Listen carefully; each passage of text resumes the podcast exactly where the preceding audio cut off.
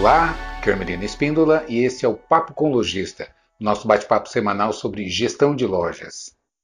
Meu movimento despencou. E agora, o que, que eu faço? É, essa é um, uma realidade que a gente vem enfrentando no país todo. É? Eu tenho muito contato com lojistas, algumas redes que eu atendo, até em consultoria, e é um fenômeno que está acontecendo de ponta a ponta. É? É, e está levando muito lojista ao desespero, ao pânico, a uma preocupação muito grande, e realmente procede, porque de fato a gente está vendo aí ah, o movimento caiu muito, é? o faturamento despencou mesmo.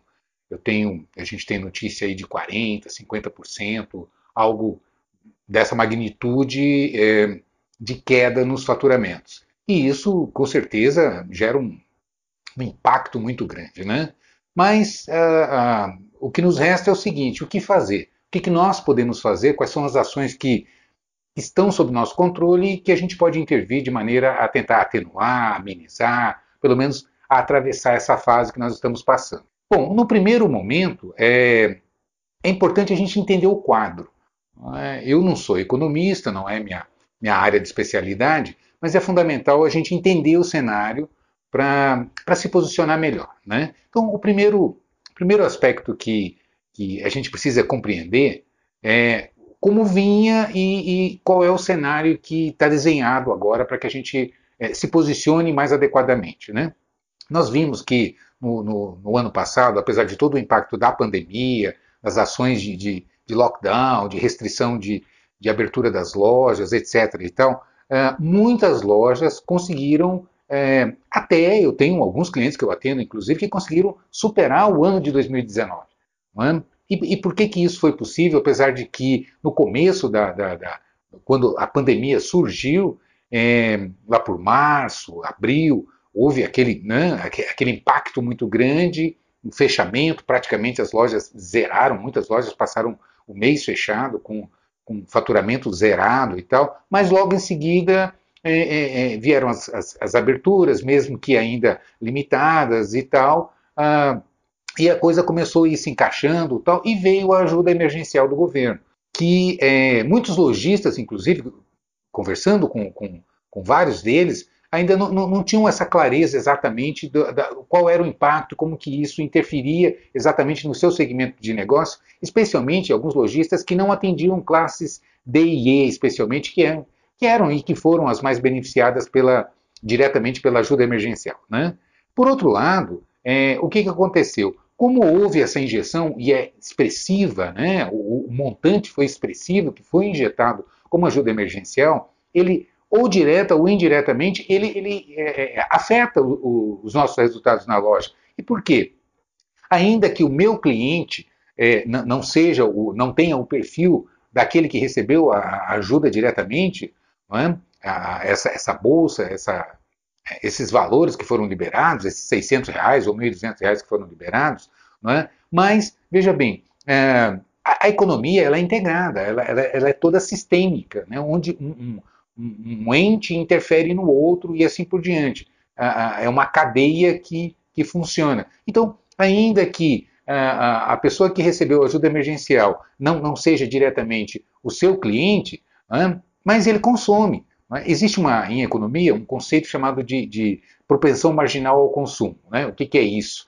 Eu reforço que eu não sou economista, mas é importante a gente entender alguns fundamentos da economia. Quanto menor a renda, maior o consumo proporcional da renda.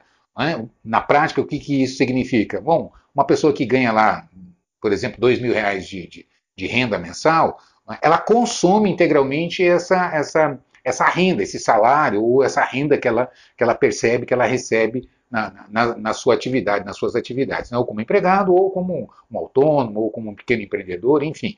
Né? É, por quê? Porque o que ela recebe vai integralmente para a sua subsistência a moradia, alimentação, medicamentos, transporte, enfim, é integralmente é, é, consumido. Então, qualquer incremento que você dê é, para esse perfil de, de, de, público, ele vai diretamente para o consumo, não é? porque a, a, as demandas são muito grandes e a, e a renda é limitada. Então, você, qualquer incremento que você adicione ali, diretamente vai para o consumo. Já uma pessoa que tem uma renda mais alta, ganha lá seus 15, 20 mil reais por mês, né, um incremento de renda vai afetar muito pouco o seu consumo, porque o seu consumo básico já está atendido, não é verdade? Então, é, geralmente, qualquer incremento de renda para quem tem uma faixa de renda superior, isso vai para ou para poupança ou para investimentos, e muito pouco diretamente para o consumo, porque o consumo básico já está sendo atendido pela, pela, pelo seu perfil de renda. Né? E o que, que isso implica na prática? que ainda que a minha loja seja num shopping para um público mais A e B e tal, uh, mas se uh, o meu cliente é um dono de mercadinho, por exemplo, vou ser bem simplista aqui, é, num bairro e que atenda um público D e E, etc e tal, mas se lá uh, o, o, público que esse mercadinho atenda é, recebeu ajuda e consumiu mais, o dono do mercadinho vai ter a sua renda incrementada e vai continuar consumindo. Ou seja, indiretamente essa renda afetou o meu negócio. Então é importante a gente entender isso. Então a ajuda emergencial ela teve um impacto muito grande na cadeia toda de consumo e de produção. É? Então a, a, toda a economia é afetada, tanto que a gente um grande número indicador que aponta isso é o, o PIB. Né? Havia uma projeção inicial de uma queda gigantesca, na ordem de 9, 10% de queda do PIB, e foi bem menor né, por conta da ajuda emergencial que acabou alavancando. O mercadinho vende, o exemplo que eu estou trazendo aqui do mercadinho, ele vende bebida, ele vende alimentos, ele vende uma série de outros produtos que vão é, impactar na transportadora, na, na distribuidora, na, na, indústria e assim por diante. Ou seja, toda a cadeia produtiva é movimentada que vai afetar o consumo em todos os níveis. Não é verdade? Então é importante entender isso, ter essa clareza. Então, e isso proporcionou que algumas ou pelo menos que o comércio médio em geral, os lojistas, conseguissem atravessar, apesar de todos os impactos, de todos os, né, os espasmos de abre, fecha, uh, uh, vai, para, etc. E tal, mas ainda havia um, uma demanda né, que sustentou, de certa forma, o, o, faturamento e, e, permitiu que aqueles que estivessem mais organizados, que soubessem aproveitar melhor essas oportunidades, conseguissem até superar o ano anterior né, que foi o que aconteceu. Eu atendo muitas lojas que tiveram realmente crescimento em relação ao ano de 2019. Por outro lado, nós é, entramos agora em 2021, virou o ano, a, a ajuda emergencial, essa receita extra não entrou ainda, a gente não sabe exatamente como é que, se ela vem, e se vier, quanto vai ser, se vai ver essa injeção é, de, de, de, de, renda no mercado para o consumo, e ainda estamos com grandes restrições com relação ao, ao comércio. Não é? Muita, muitas cidades ainda é, com, com lockdown bastante restritivo, né? é, e, e, outras com, com, restrições parciais e tal, mas que vêm afetando ah, ah, da mesma maneira. Ah, se não afeta diretamente a minha loja, afeta o meu consumidor que restringe o consumo, além da insegurança. A gente sabe que na economia é? O, o, um fator que mais pesa, ou um dos fatores que mais pesam, é a expectativa. É? Se as pessoas estão se sentindo inseguras, elas também reduzem o consumo. Tem medo de, de fazer vendas, uh, de fazer compras com, com parceladas, de assumir compromissos, não sabe se vai manter o emprego ou se vai manter a renda. Então, essa insegurança também leva a uma certa restrição. É? Enfim, dado o cenário, esse é o cenário que, uh, que a gente tem pela frente.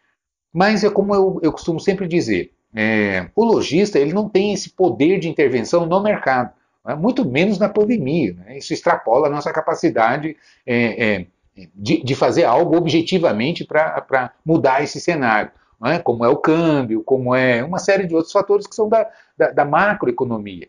Né? E a gente não tem é, esse poder de intervir. Mas o que, que a gente pode fazer? É o que está da porta para dentro, né? como sempre eu bato nesse ponto. O que é que está sob o nosso controle que a gente pode fazer? Então, é esse o ponto que a gente precisa analisar.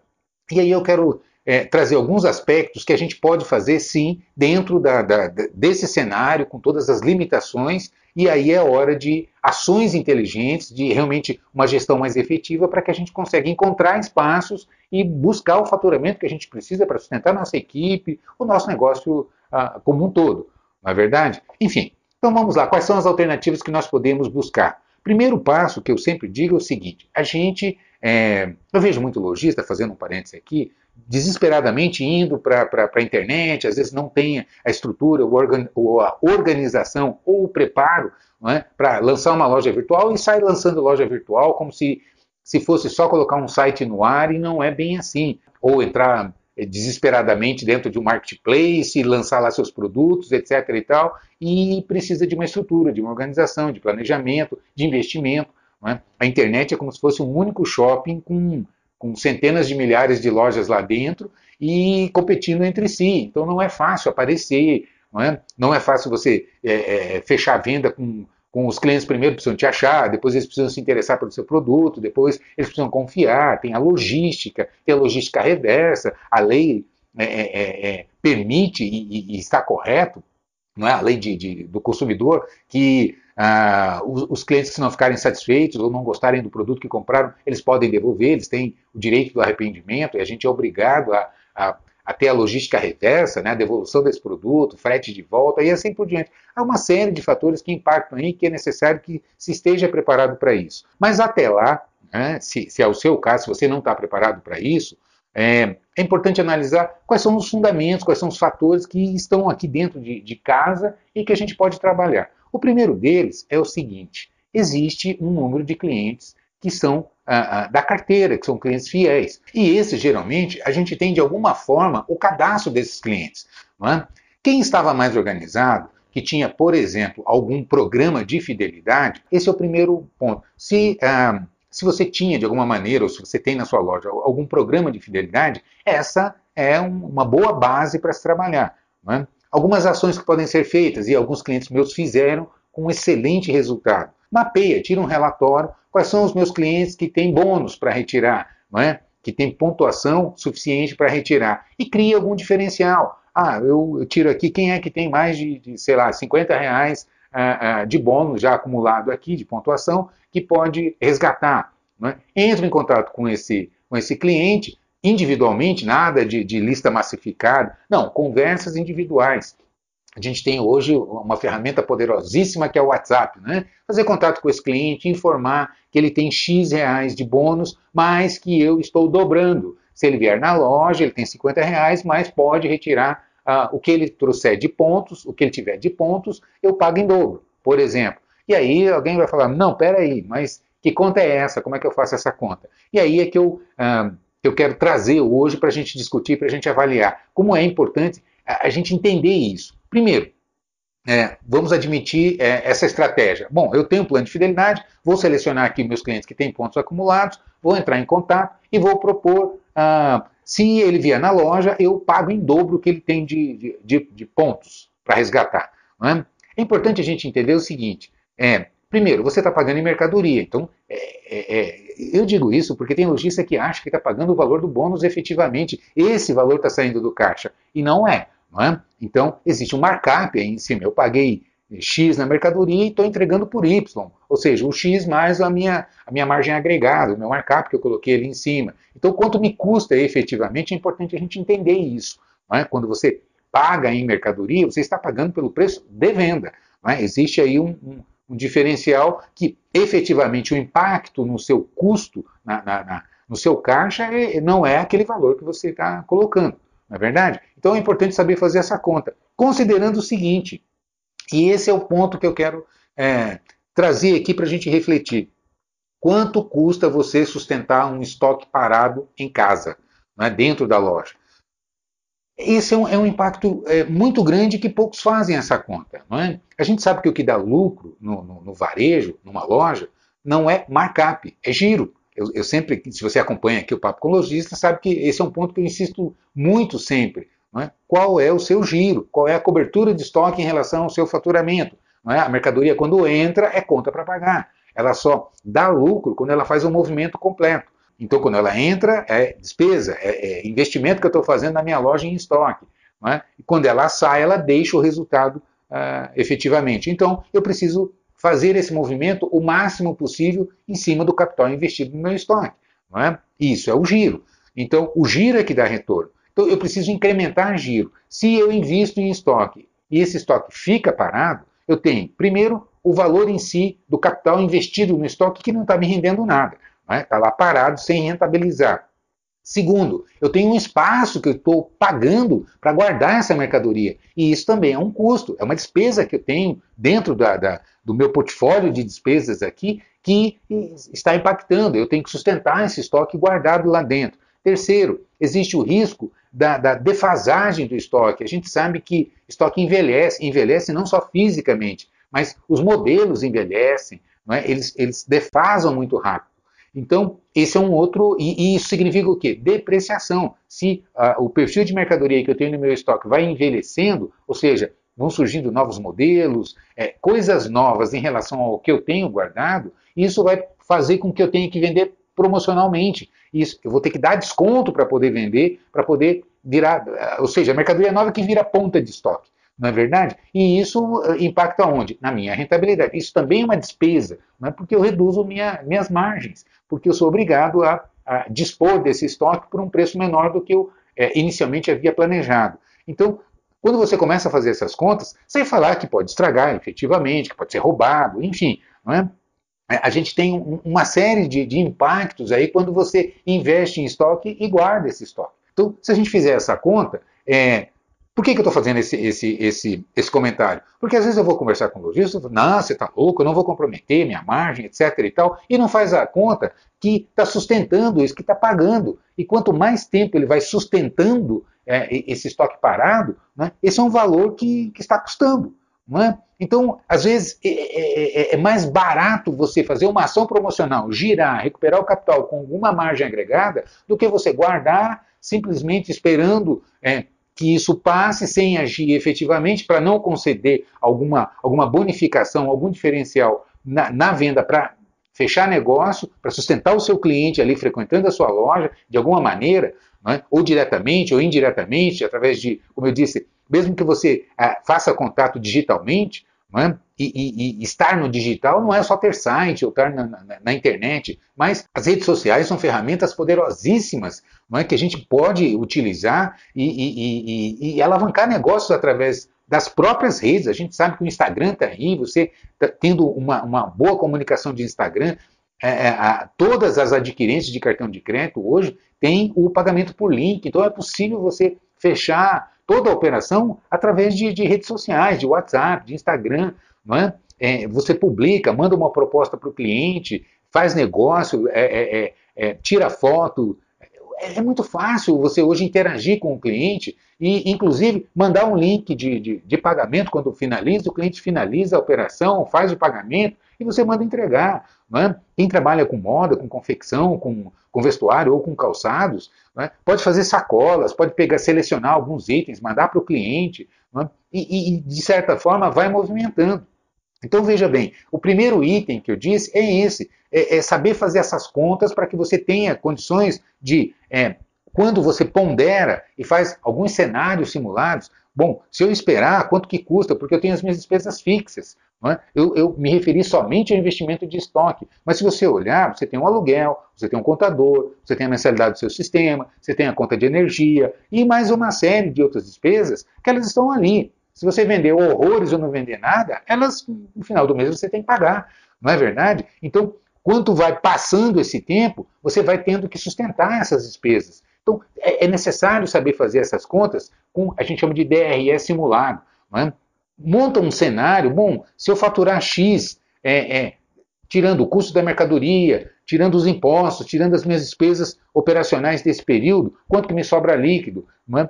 É? se eu não vender nada, então meu DRE vai estar zerado, né? na linha do faturamento vai estar zerado, mas as despesas vão existir algumas. As fixas elas existem, independentemente de quanto você vende. Não é verdade? Então tem que fazer esses cenários porque isso vai direcionar para os seus limites das ações de, de, de marketing que você vai fazer, as promocionais que você vai fazer.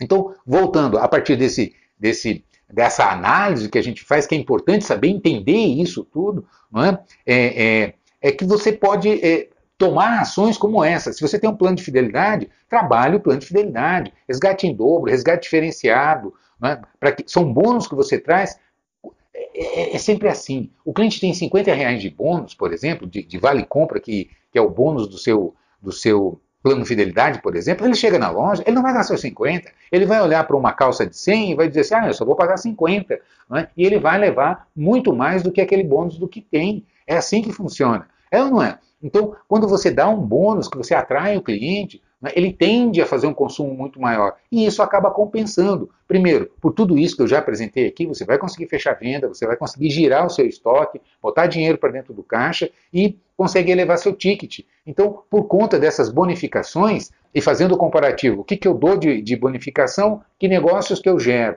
Não dando bonificação, quais são as despesas que eu tenho que assimilar, que eu tenho que assumir, é? em considerando que eu não não, não vou fazer esse tipo de ação, eu vou vender pelos preços normais ou pequenos diferenciais, etc. e tal. E quanto que me custa isso? É, é importante saber fazer essas contas para se tomar as decisões mais adequadas, inclusive os limites, até onde eu posso ir. Percebe? Entende? Então, essas são ações que você pode ter. Primeira, com plano de fidelidade. Se você tem, é uma arma poderosa aí dentro para trabalhar. Segundo, os próprios clientes cadastrados com tempo de retorno. Quanto tempo faz que é, tira uma lista dos seus clientes cadastrados, pega aqueles clientes que faz tempo que não vem na loja e faz alguma proposta, alguma oferta especial, algum bônus diferenciado, é? É, tentando despertar o um interesse, o um desejo sobre algum produto, sobre alguma promoção que você está fazendo, etc. e tal, para que você tenha pelo menos a, a, interação com o cliente, para que o cliente pergunte, ah, quanto é, como faz, é? tem tal número, tem tal cor, tem tal tamanho, não é? Para que você consiga abrir a possibilidade de fazer é, um canal de comunicação com esse cliente, tentando é, conduzir negociação. Então, é possível sim. Às vezes eu vejo ali vendedor parado na loja, vendedora parada, reclamando, poxa, o movimento está fraco. Quais as ações que você pode fazer com clientes cadastrados? Se você tem crediário, esse é um outro. É, é, é, é uma ferramenta poderosíssima. Quantas vezes eu chego em loja e pergunto assim: quantos clientes você tem da sua carteira que estão com todas as parcelas pagas, sem recompra. É? Quando a gente tira esse relatório, é? e são clientes que têm limite aprovado, é? e não tem nenhuma ação objetiva em cima é, desses clientes. Você pode tirar um relatório e ver qual é o perfil de produtos que esse cliente compra, qual é o limite que ele tem disponível. Juntando uma, essas informações, você tem condições de fazer propostas poderosas que realmente vão influenciar, vão despertar o interesse do cliente na loja. Então, é, é, é, essa é uma, uma oportunidade assim ímpar é? e poderosa que está dentro do controle do lojista. Depende muito mais de ação, de trabalho, de inteligência do que de mercado.